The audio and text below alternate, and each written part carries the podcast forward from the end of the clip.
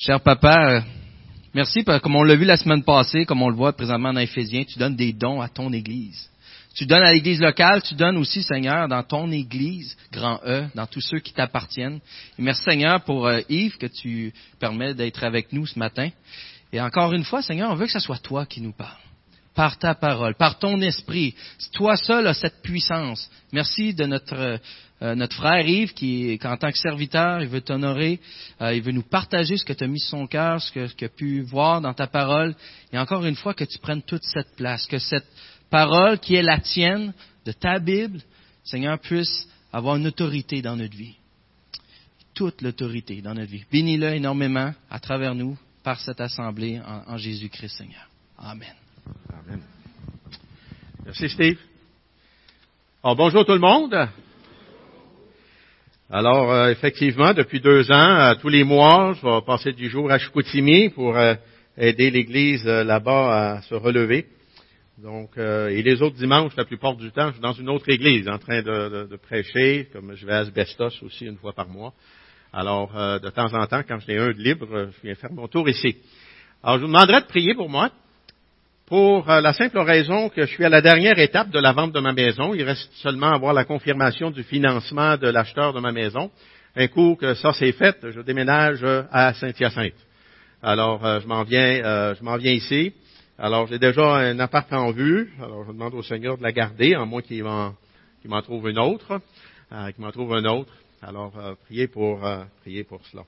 Alors, je vous invite à, à prendre vos Bibles, à aller dans Philippiens 3 au verset 10. Euh, je ne lirai pas ça tout de suite, je vais, je vais y revenir euh, un peu plus tard. Mais à nouveau, j'aimerais qu'on puisse aller devant le trône de la grâce euh, afin qu'il puisse toucher nos cœurs. Alors Seigneur notre Dieu, ce matin, on a pris ce temps pour t'adorer.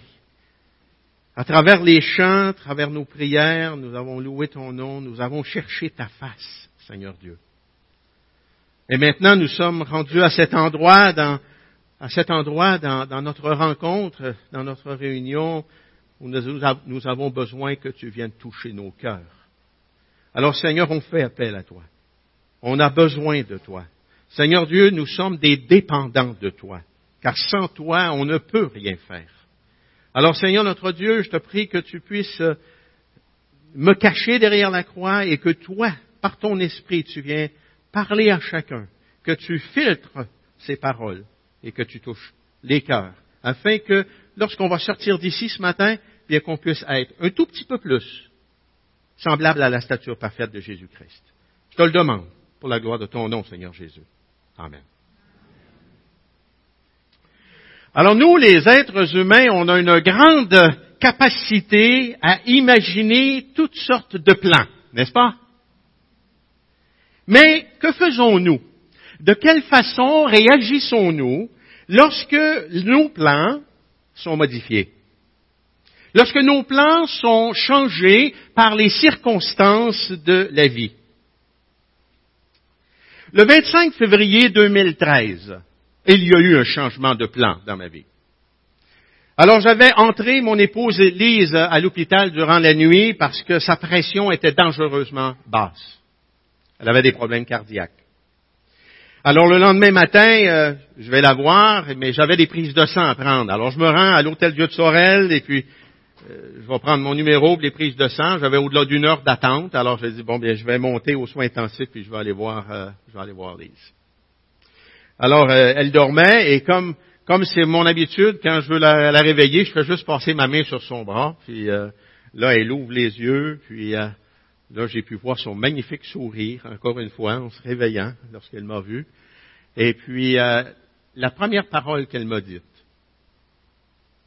c'est euh, Papa, inquiète-toi pas, je sais où ce que je m'en vais.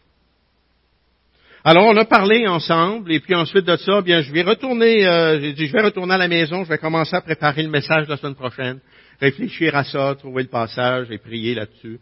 Puis je reviens te voir cet après-midi euh, lors de ton traitement d'hémodialyse, en moins que ton transfert à Montréal se fasse. Alors à ce moment-là, dis au médecin de m'appeler, puis j'irai te rejoindre à Montréal.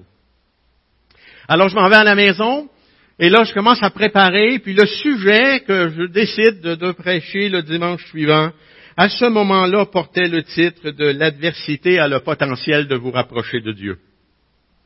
Et j'avais déjà l'illustration à la fin du message qui était déjà choisi, le squelette était fait. C'est ce message-là que j'ai choisi de vous apporter ce matin.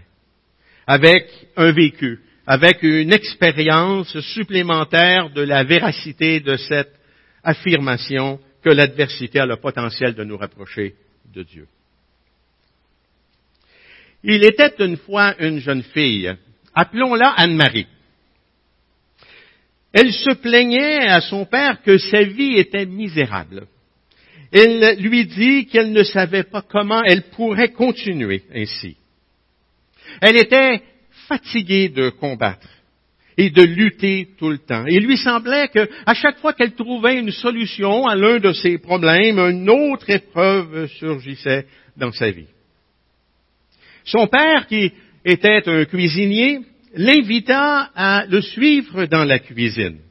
Et là, il remplit trois chaudrons d'eau qu'il plaça sur le feu. Lorsque l'eau dans les chaudrons se mit à bouillir, il y déposa, il déposa des patates dans le premier chaudron, des œufs dans le deuxième et des graines de café moulues dans le troisième. Et il laissa les chaudrons sur le feu et attendit sans rien dire à sa fille. La jeune fille attendit en grognant et en maugréant, ne sachant à quoi s'attendre. Et après environ quinze ou vingt minutes, le père ferme le feu, il prit les patates du premier chaudron, les plaça dans un bol. Il tira les œufs qu'il plaça dans un deuxième bol. Et il filtra le café du troisième chaudron dans une tasse. Il se tourna vers sa fille et demanda, Chérie, que vois-tu? Des patates, des, des, des patates, des œufs et du café, répondit-elle sèchement. Regarde un peu plus près. Touche aux patates. Anne-Marie toucha aux patates et nota qu'elles étaient devenues plus molles. Le père dit ensuite, lui dit, prends les œufs, casse-les. Après avoir enlevé les écailles, elle remarqua que les œufs étaient maintenant cuits durs. Puis le père demanda à la jeune fille de, de prendre une gorgée de café. Et là, l'arôme qui se dégageait de la tasse de café a réussi à faire sourire la jeune fille. Puis, elle demanda à son père, ouais, mais qu'est-ce que ça veut dire tout ça? Son père lui expliqua que les patates, les œufs et le café avaient fait face à la même adversité, à la même épreuve, l'eau bouillante. Par contre, chacun avait réagi d'une façon différente. Au début, la patate était dure, forte, implacable, et après être passée par l'eau bouillante, elle est devenue molle, faible, facile à écraser. Quant à l'œuf, au début, il était fragile, entouré d'une mince écaille pour protéger son intérieur liquide, jusqu'à ce qu'il soit placé dans l'eau bouillante. À la fin du processus, cet œuf est devenu dur à l'intérieur. Par contre, les graines de café moulues étaient uniques. Par son action sur le café, l'eau bouillante s'est transformée en quelque chose de tout à fait nouveau qui sentait merveilleusement bon. Puis, regardant sa fille droit dans les yeux, il demanda, Anne-Marie, laquelle de ces trois choses es-tu? Lorsque l'adversité frappe à ta porte, de quelle façon réagis-tu? Es-tu une patate? Un œuf ou des graines de café moulues. Je peux vous dire que ma chère Lise était ces cafés, était ces graines de café moulues. Elle dégageait un arôme, une arôme plaisante autour d'elle. Dans la vie, toutes sortes d'événements arrivent autour de nous. Toutes sortes de circonstances nous tombent dessus. Mais la seule chose qui importe vraiment, c'est ce qui arrive à l'intérieur. ce qui arrive à notre cœur, dans notre cœur. Comment réagis-tu face à l'adversité, à une attente non comblée, à une critique, à une attaque verbale, à une insulte? Comment réagir lorsque on est rejeté, on se sent rejeté, on se sent abandonné ou qu'on est trahi par un ami, par un proche? Que se passe-t-il dans ton cœur lorsque les circonstances semblent se tourner contre toi? Dans notre marche, dans notre vie, nous rencontrons des personnes, incluant des chrétiens, qui sont terrassés par la pression, par l'adversité, par l'épreuve. Certains deviennent amers, au point d'être en colère contre Dieu. Ils s'éloignent de lui et de son appel dans leur vie. Ils abandonnent avec lui, ils abandonnent, leur relation avec lui et vont même jusqu'à quitter l'Église en colère. D'autres vont barricader leur cœur. Ils construisent une carapace qui vient, qui devient dure comme la pierre et les empêchant d'aimer librement ou de recevoir l'amour des autres qui pourtant l'aiment. Le cœur s'est verrouillé. Le cœur s'est enchaîné. Certains vont même jusqu'à retourner à leur ancien esclavage du passé en tentant d'engourdir ou de fuir la douleur intérieure.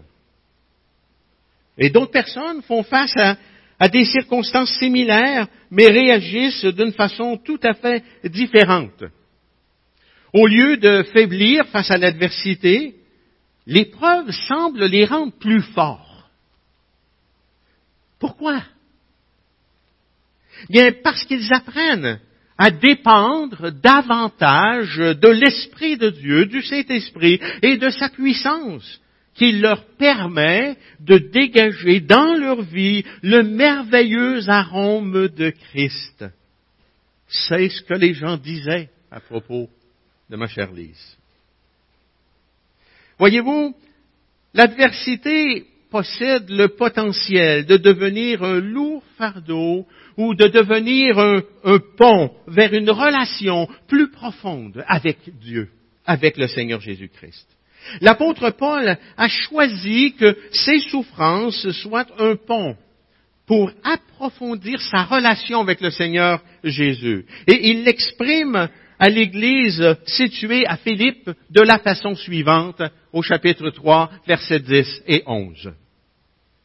Ainsi, je connaîtrai Christ, la puissance de sa résurrection et la communion à ses souffrances en devenant conforme à lui dans sa mort, pour parvenir d'une manière ou d'une autre à la résurrection des morts.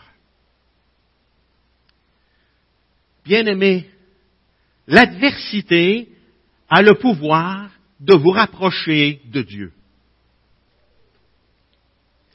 Personne ne veut vivre l'expérience de la souffrance, n'est-ce pas? Il y a des volontaires ici? Non, hein, il n'y a pas grand main qui se lève. Hein? Personne ne veut vivre l'expérience de la souffrance. Mais lorsque l'adversité se pointe le bout du nez dans notre vie, telle une croisée de chemin, un choix se présente à nous. Ces chemins représentent soit un fardeau avec ses conséquences, ou soit un pont aussi avec ses effets sur notre vie. Jetons un coup d'œil sur le premier des deux chemins, celui qui représente le fardeau. Spirituellement parlant, un fardeau est un, poids c'est une lourdeur qui pèse sur celui qui le porte. Ce fardeau les pousse vers la fatigue, vers l'épuisement, vers le découragement, la dépression, pouvant même les mener jusqu'à la rébellion. Ce chemin vole rapidement notre joie et notre paix. Choisir ce chemin permet à l'adversité d'accomplir son œuvre de destruction dans notre cœur. L'adversité tente de détruire notre confiance et notre relation avec celui qui est sorti victorieux de la plus grande adversité de tous les temps, Jésus-Christ. Jésus a vaincu l'adversité. Ce chemin, le chemin du fardeau, ne mène à rien. Il mène à l'amertume. Il mène au chemin qui conduit à la mort. Par contre, si nous revenons à notre croisée des chemins, il y a une autre route qui se pointe devant nous. Examinons-la, examinons ce deuxième chemin, celui qui mène à un pont. Ce deuxième chemin, celui du pont, a le pouvoir de nous élever au-dessus de la vallée des difficultés. Le pont nous permet de développer une relation encore plus intime, encore plus profonde avec notre Papa du ciel et avec son cher Fils Jésus-Christ. En développant une relation encore plus étroite avec le Père et le Fils, une dose de joie spirituelle nous est accordée et la paix d'en haut s'installe dans notre cœur, comme Jésus le promet dans Jean 14 au verset 27 alors qu'il dit à ses disciples, je vous laisse la paix. Je vous donne ma paix. Je ne vous la donne pas comme, le monde la donne. Que votre cœur ne se trouble pas et ne se laisse pas effrayer. La parole de Dieu est tellement riche au niveau des promesses, au niveau des encouragements, lorsque nous passons dans la vallée des difficultés. Elle est tellement remplie de promesses et d'encouragements pour notre cœur meurtri par le péché. Ces piliers de pont sont tous des versets de la parole de Dieu qui sont là pour nous soutenir. J'aimerais vous en partager deux ce matin. Deux versets. Si nous choisissons d'emprunter le chemin représenté par le pont, deux versets peuvent devenir un fondement solide pouvant devenir des piliers inébranlables soutenant ce pont. Premièrement, Romains 8, 28. Vous le connaissez, je suis certain. Du reste, nous savons que tout contribue au bien de ceux qui aiment Dieu, de ceux qui sont appelés conformément à son plan. Dieu est vraiment à l'œuvre pour notre bien, frères et sœurs. Et cela en toutes choses, pas seulement dans des faits isolés. Dieu est engagé à faire du bien. Cela ne veut pas dire que tout ce qui nous arrive soit bon en soi. Vous l'avez probablement remarqué. Dans le monde déchu dans lequel nous vivons, dans ce monde marqué profondément par le péché et par la rébellion contre Dieu et son autorité, le mal semble avoir prédominance. Ce verset nous affirme que Dieu est capable de transformer chaque circonstance en vue de ce qui sera finalement notre bien. Ça ne veut pas nécessairement dire une guérison, ça. Parfois oui. Un des membres du conseil à Chicoutimi est un miraculé du cancer. Et ça l'a conduit au Seigneur. Et miraculé vraiment, il était en force terminale. Et il nous faut nous rappeler cette vérité fondamentale, que Dieu n'est pas à l'œuvre pour nous rendre heureux sur cette terre, mais pour accomplir ses plans dans notre vie. Je répète, il nous faut nous rappeler cette vérité fondamentale que Dieu n'est pas à l'œuvre pour nous rendre heureux sur cette terre, mais pour accomplir ses plans dans notre vie. Et paradoxalement, lorsque nous sommes dans les plans de Dieu, nous avons de la joie et nous sommes heureux. Voyez-vous la différence? Ça passe par une relation personnelle, intime avec le Seigneur Jésus-Christ et non pas dans toutes sortes de rites. Notez aussi que ce verset affirme que cette promesse n'est pas pour tout le monde. Elle ne s'applique qu'à ceux qui aiment Dieu et qui sont appelés par lui. Si tu n'as pas un jour reconnu ton péché et ton incapacité à satisfaire les exigences de Dieu pour obtenir la vie éternelle, si tu n'as jamais placé ta confiance entièrement dans la mort et dans la résurrection de Jésus, si tu ne lui as jamais entièrement, euh, c'est-à-dire sincèrement demandé de te sauver, si tu ne t'es jamais engagé à le suivre coûte que coûte, cette promesse n'est pas pour toi. À moins, et, l'accès au pont t'est barré. À moins que tu ne règles cette question avec Dieu. Un deuxième verset. Celui qui m'a soutenu et qui me soutient encore dans la cruelle perte de ma partenaire avec qui j'ai été marié au-delà de 35 ans. Parce que ce 25 février 2013, à 23 heures le soir, elle a eu sa promotion. Elle est entrée dans la présence de Dieu. Et le lendemain matin, le soir en me couchant, ben, en fait, aux petites heures du matin, j'ai Seigneur, là, je veux dormir, donne-moi du sommeil. Et demain matin, je veux que tu me donnes un passage, je veux que tu me donnes un verset pour que tu puisses me soutenir. Et en me réveillant le matin, lorsque j'ai ouvert ma Bible pour prendre mon temps avec Dieu, Dieu m'a conduit à 2 Corinthiens, chapitre 1, versets 3 et 4. Béni soit Dieu, le Père de notre Seigneur Jésus-Christ, le Père plein de compassion et le Dieu de tout réconfort. Il nous réconforte dans toutes nos épreuves, afin que nous puissions réconforter ceux qui se trouvent eux-mêmes dans la détresse, grâce à l'encouragement que nous recevons nous-mêmes de la part de Dieu. Le réconfort de Dieu ne veut pas dire la disparition de la difficulté dans notre vie. Une partie de moi-même a été arrachée ce 25 février au soir. Et cela a pris du temps à guérir.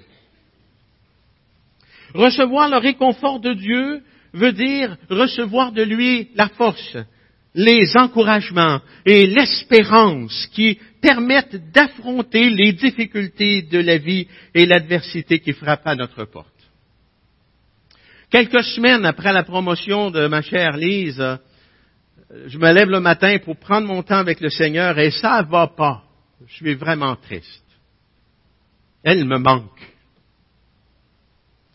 Alors, j'écris dans mon journal et je prie. Souvent, j'écris mes prières dans mon journal et je dis, Écoute, Seigneur, je, je sais, Lise est avec toi. Lise est heureuse, Lise ne souffre pas, elle peut te voir face à face. Peut-être la secrétaire de Bill Phillips encore, je ne sais pas, mais elle, est, parce qu'elle a été secrétaire de Bill Phillips à l'Église Emmanuel. alors, euh, mais Seigneur, moi là, je, suis là tout seul. Je sais que tu me parles, je sais que tu m'encourages. Tu m'as donné ce verset-là il y a quelques semaines pour m'encourager mais j'aimerais tellement entendre ta voix. J'aimerais te toucher ou, t'entendre de, ta bouche me dire quelque chose. Je suis en train d'écrire, je suis en train de prier cela. Le téléphone sonne. C'est Marc-André Desrosiers de Sherbrooke qui m'appelle. Yves, comment ça va? Et il commence à m'encourager. Commence à simplement euh, dire on, est là, on est avec toi, puis euh, on prie pour toi et on veut t'encourager. Et là, moi, je suis assis dans le fauteuil, puis là, ben, j'ai mes Kleenex avec moi. Et là, ça coule. Et, lorsque on a terminé ensemble, ça a pris 15 ou 20 minutes, la première chose j'ai dit, Hey Seigneur, t'es fort. Je suis en train de te demander que je veux entendre ta voix et tu te sers de Marc-André pour venir me parler, pour venir me réconforter, pour venir m'encourager. Quel Dieu. C'est ça que ça veut dire le réconfort de Dieu.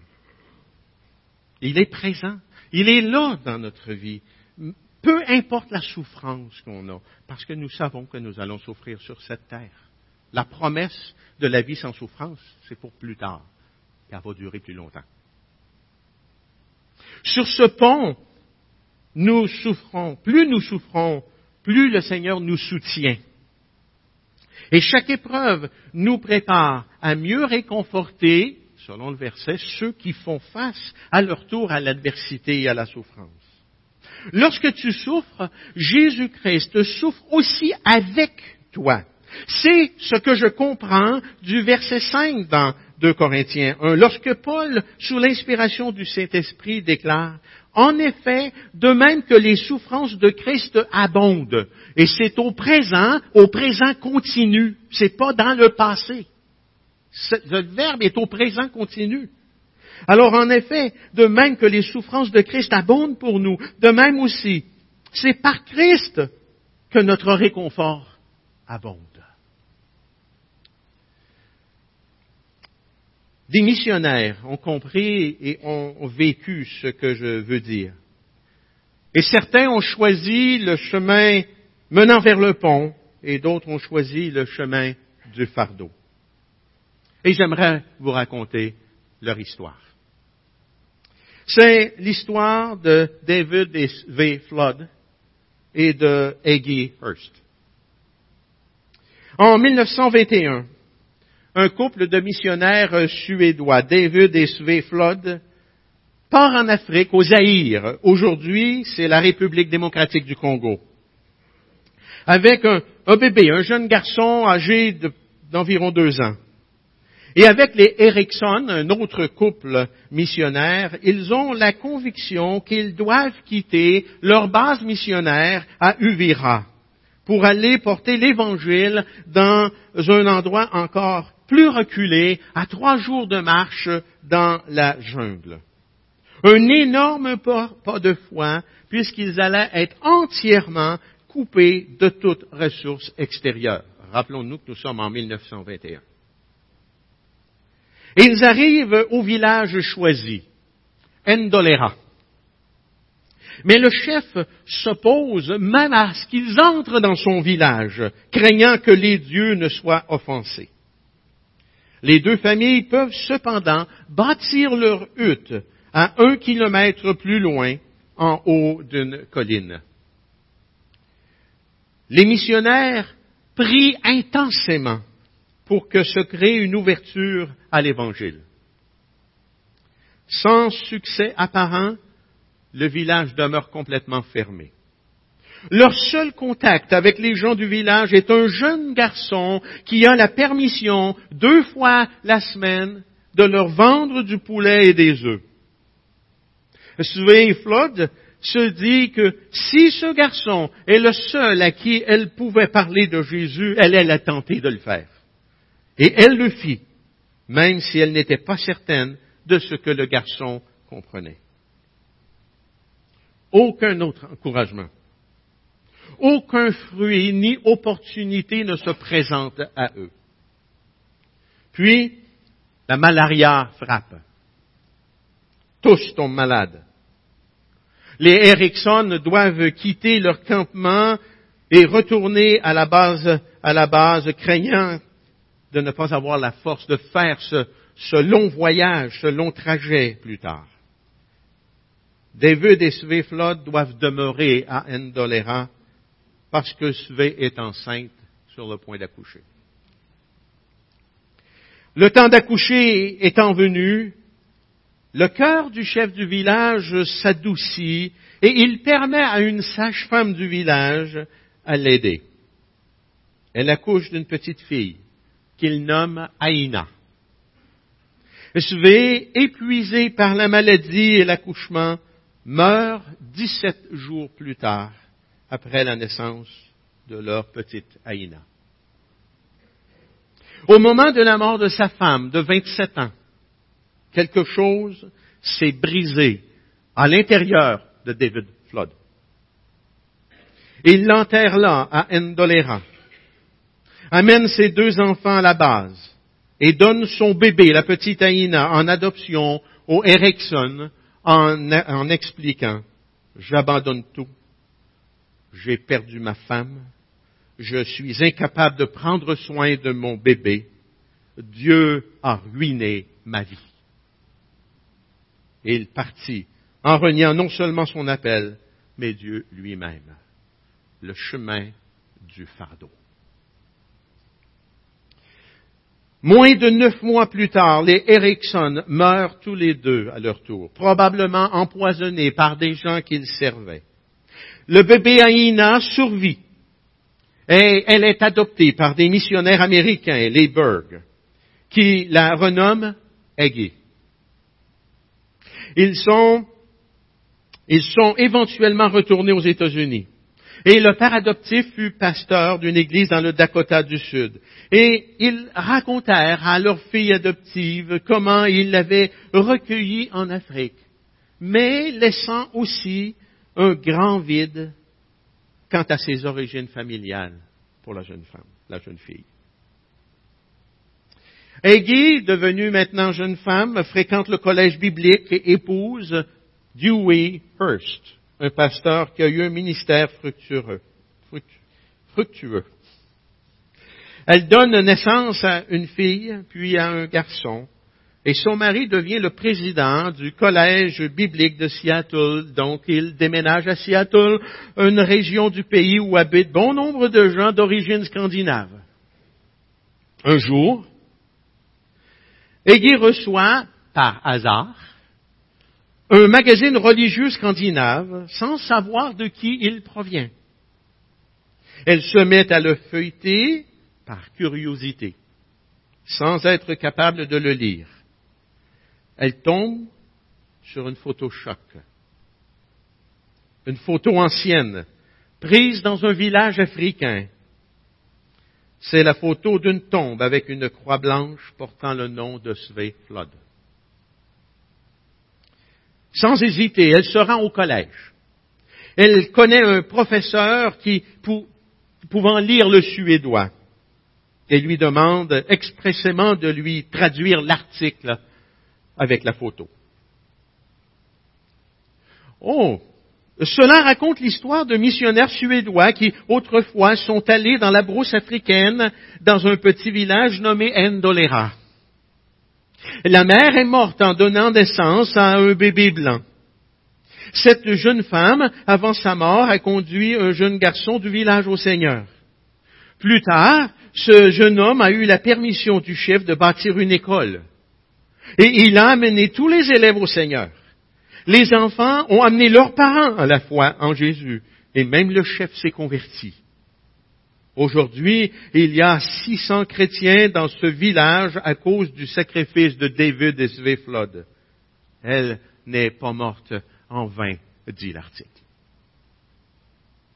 Et l'histoire se poursuit. Pour leur 25e anniversaire de mariage, le collège offre à Eggy et son mari un voyage en Suède.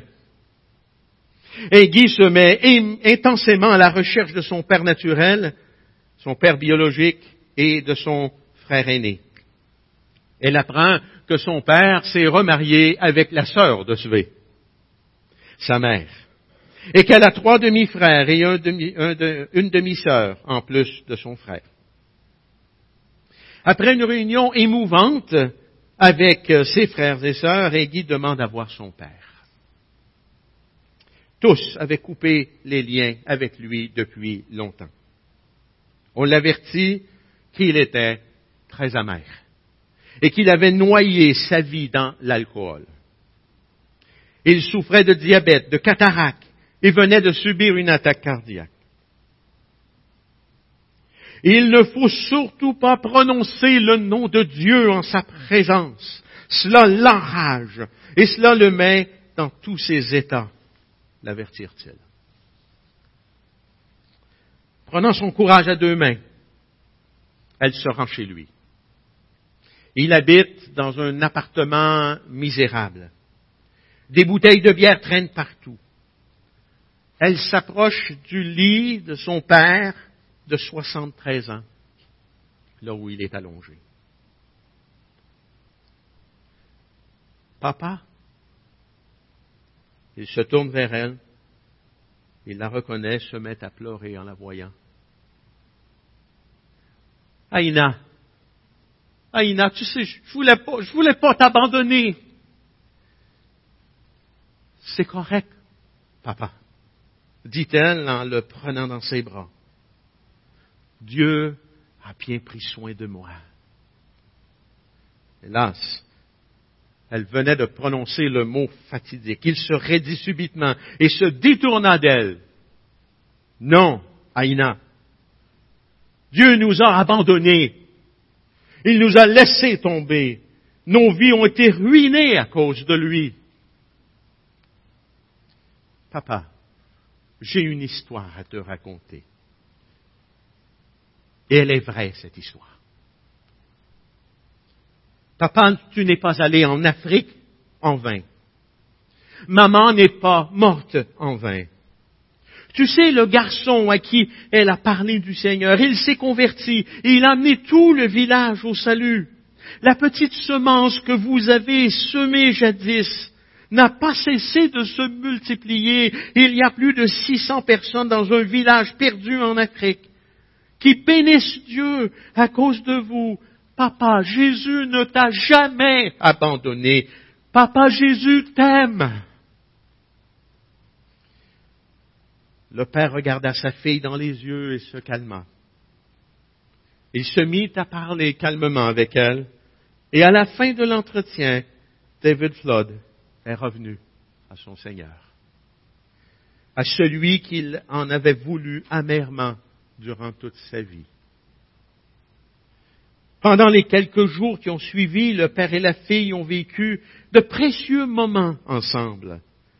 Guy est retourné aux États-Unis et David Flood est décédé quelques semaines seulement après s'être réconcilié avec Dieu. Le fils prodigue était de retour à la maison. Mais ce récit ne s'arrête pas là. Quelques années plus tard, Égé et son mari assistent à une conférence sur l'évangélisation mondiale à Londres. Et un rapport venant du Zaïre, la République démocratique du Congo, est au programme. Et le surintendant de l'Église nationale du Zaïre, représentant 110 000 croyants, vient témoigner comment l'Évangile se propage dans son pays avec 32 bases missionnaires, plusieurs écoles bibliques et un hôpital de 120 lits. Après sa présentation, Guy s'empresse d'aller lui parler. Avez-vous entendu parler de David et Sylvie? Ce sont mes parents. Oui, madame. Je suis le garçon qui livrait la nourriture à vos parents. C'est votre mère qui m'a conduit au Seigneur. Il la serre dans ses bras en pleurant. Et il l'invite à venir en Afrique. Et un peu plus tard, elle va aller en Afrique. Mais il dit, votre mère est la personne la plus importante de l'histoire de notre Église après Jésus-Christ. Alors ils vont faire un voyage en Afrique. Et là, ils furent accueillis chaleureusement par le village d'Endolera. Et le pasteur les conduisit à la tombe de sa mère avec la petite croix blanche. Et Aiguille s'est agenouillée au pied de la tombe de sa mère. Elle a prié, remercié Dieu. Et à l'église, le dimanche suivant, lors de la célébration, d'une célébration spéciale, le pasteur a lu Jean chapitre 12, verset 24. En vérité, en vérité, je vous le dis, si le grain de blé tombé en terre ne meurt pas, il reste seul. Mais s'il meurt, il porte beaucoup de fruits. Frères et sœurs, l'adversité a le pouvoir de nous rapprocher de Dieu face à l'adversité et à l'épreuve Êtes-vous une patate, un œuf ou des grains de café moulu? Lise avait choisi d'être ces graines de café moulu malgré ses souffrances. Elle dégageait cet arôme venant de Jésus-Christ. Lorsque vous êtes à la croisée du chemin, quelle route voulez-vous emprunter celle du fardeau ou celle du pont dont les piliers sont fondés solidement sur les promesses de Dieu et l'amour que vous porte Jésus. Il est possible que l'adversité demeure, comme ce l'était pour Lise. Mais votre réaction, le choix que vous ferez, est le vôtre. Ma prière pour vous est que vous puissiez vous détourner des réactions humaines et mondaines pour saisir à pleine main la grâce, la miséricorde et la compassion de Dieu, parce qu'il est engagé à aimer ses enfants. Romains chapitre 5, versets 3 à 5 dit, Bien plus, nous sommes fiers même de nos détresses, sachant que la détresse produit la persévérance. La persévérance, la victoire sur l'épreuve. Et la victoire dans l'épreuve, l'espérance. Or, cette espérance ne trompe pas, parce que l'amour de Dieu est déversé dans notre cœur par le Saint-Esprit qui nous a été donné. Jésus est le seul qui puisse vous donner la force de passer à travers l'épreuve. Seul, comme David de Flood, vous ne pouvez pas y arriver. Ainsi je connaîtrai Christ, la puissance de sa résurrection et la communion à ses souffrances, en devenant conforme à lui dans sa mort, pour parvenir d'une manière ou d'une autre à la résurrection des morts. Seigneur notre Dieu, notre prière au début, c'était viens toucher nos cœurs, viens nous encourager. Et Seigneur, je suis confiant que c'est ce que tu as fait aujourd'hui. Et lorsque c'est le temps, Seigneur, lorsque c'est le temps de passer par l'épreuve, lorsque c'est le temps de passer par cette profonde vallée, des difficultés, parfois des tragédies, comme ce jeune garçon d'11 ans qui a qui s'est noyé lors de la dernière rencontre de la jeunesse à l'église du Sentier à Gatineau. Quelle tragédie pour les parents. Mais Seigneur, tu es là, tu les comprends, tu veux les soutenir, tu veux les réconforter, tout comme tu veux le faire avec chacun de nous si nous t'appartenons. Alors Seigneur, merci encore pour ta parole, merci pour l'œuvre que tu fais dans nos vies. Et Seigneur, ne, ne permets pas qu'on s'éloigne de toi lorsque l'épreuve vient, mais qu'au contraire, cela nous attire davantage à toi, afin que ton nom, Seigneur Jésus, soit glorifié à travers notre vie. On te le demande. En Jésus. Amen.